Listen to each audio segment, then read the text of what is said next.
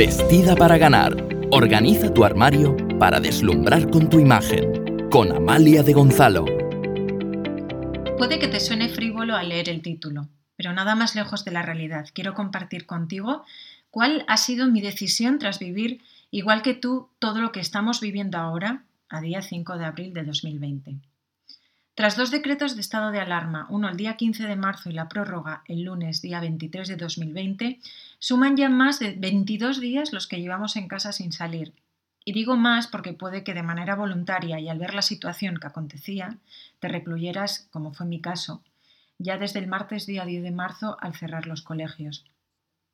He de decir que me inquietó muchísimo, entre otras cosas, el cierre de los colegios, pero lo que en mi caso no sé a ti, me puso a mí en código rojo, fue el cierre del Museo del Prado. Tan solo se había cerrado en la guerra civil para prevenir despolios, entre otras cosas. Así es que entonces, igual que tú, me dediqué pues, a realizar mi trabajo desde casa y fue entonces una mañana que tuve que salir al banco, en concreto pues, el día 13 de marzo, cuando me di cuenta que algo tenía que cambiar en mi fondo de armario o en mi armario. Es mucho el desconocimiento que tenemos a día de hoy sobre el virus. Sabemos cómo se propaga y sabemos también que sobrevive en la superficie de las cosas hasta 15 días. ¡Qué capacidad de resistencia! Así que al volver a casa fui consciente que al menos mientras que dure la cuarentena, el virus está en circulación y no exista una vacuna, hay que securizar todo, hasta nuestra forma de vestir. Por tanto, reorganicé mi armario para dos ocasiones que son viables ahora mismo en este momento y una tercera que es algo que digamos tenemos siempre. ¿Cuáles son esos tres grandes grupos que hice? Pues primero, ropa para salir a la calle en momentos puntuales. El segundo grupo sería ropa para trabajar desde casa y el tercero, ropa para dormir. En el primer grupo seleccioné unas zapatillas blancas que fácilmente se puedan desinfectar con lejía, unos leggings negros y un jersey negro de cuello alto, ropa que puedes poner a lavar con agua caliente tras haber salido a la calle.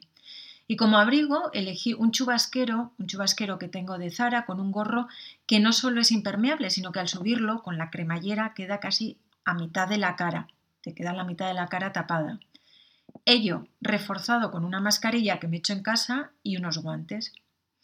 Esta, digamos, es la ropa, es el look con el que salí aquel día a la calle y con la que tendré que salir en unos días obligada a hacer la compra, porque no hay manera, no sé tú, pero no hay manera de hacer una compra online, no funcionan los sistemas de entrega o no funcionan las páginas, en fin, un jaleo.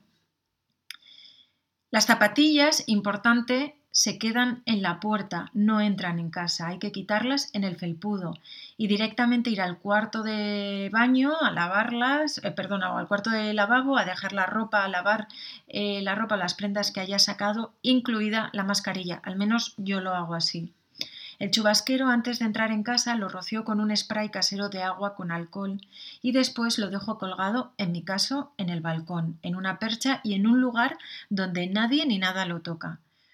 Si no tienes alcohol, puedes diluir un bote de colonia, estos botes de un litro que venden en el súper, o directamente echarle la colonia sin diluir. Si escuchas esto, y yo me estoy escuchando ahora mientras lo grabo, puede que todo te resulte exagerado. Y realmente lo es, es exagerado, pero también es exagerada la situación que tenemos a día de hoy en el mundo entero. Por tanto, creo que cualquier precaución es mínima. Después eh, está el segundo grupo, el grupo de ropa para trabajar en casa. Al no tener que salir pues, a reuniones, a visitas, decidí por funcionalidad vaciar mi armario únicamente con las prendas que voy a utilizar durante este tiempo.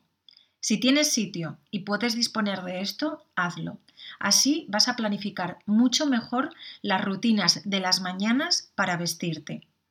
En mi caso, la ropa que he elegido es ropa funcional y cómoda, nada de vaqueros o pantalones de tela, sino todo pantalones tipo legging. Y en la zona superior he seleccionado jerseys o combinación de camisa con jerseys. Pues básicamente porque soy muy friolera y al estar sentada todo el rato en la mesa de la oficina que tengo en casa, pues me quedo helada. Si no es tu caso, pues bueno, camisas, camisetas, etcétera.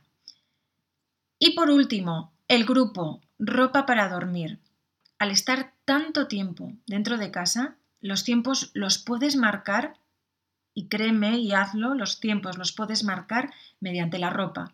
Y ello te va a ayudar a marcar esas franjas psicológicas de tiempo. Nada de trabajar en pijama. Nada de no ducharte en tres días. Nada de no seguir con tus rutinas de cuidado personal. Antes de irte a dormir, crea un pequeño ritual para aplicarte tus cremas, una ducha relajante para ayudarte a conciliar el sueño, el uso de aceites esenciales para relajarte, tomar una infusión mientras lees tranquilamente en la cama. Ahora, y más que nunca, la seguridad en tu ropa para ti y tu familia, hasta que aparezca una vacuna, a este mal que nos azota es fundamental. Así es que cuéntame hoy, ¿tienes que salir de casa? Si tienes que salir, ¿cuáles son tus rutinas de cuidado de la ropa?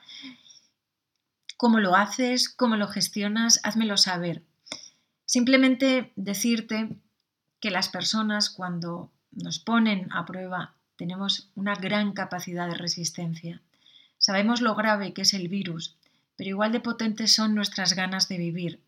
Así es que desde aquí, si me estás escuchando, un abrazo, mucho ánimo y simplemente que sepas que no estás sola, que estamos un montón de personas más contigo.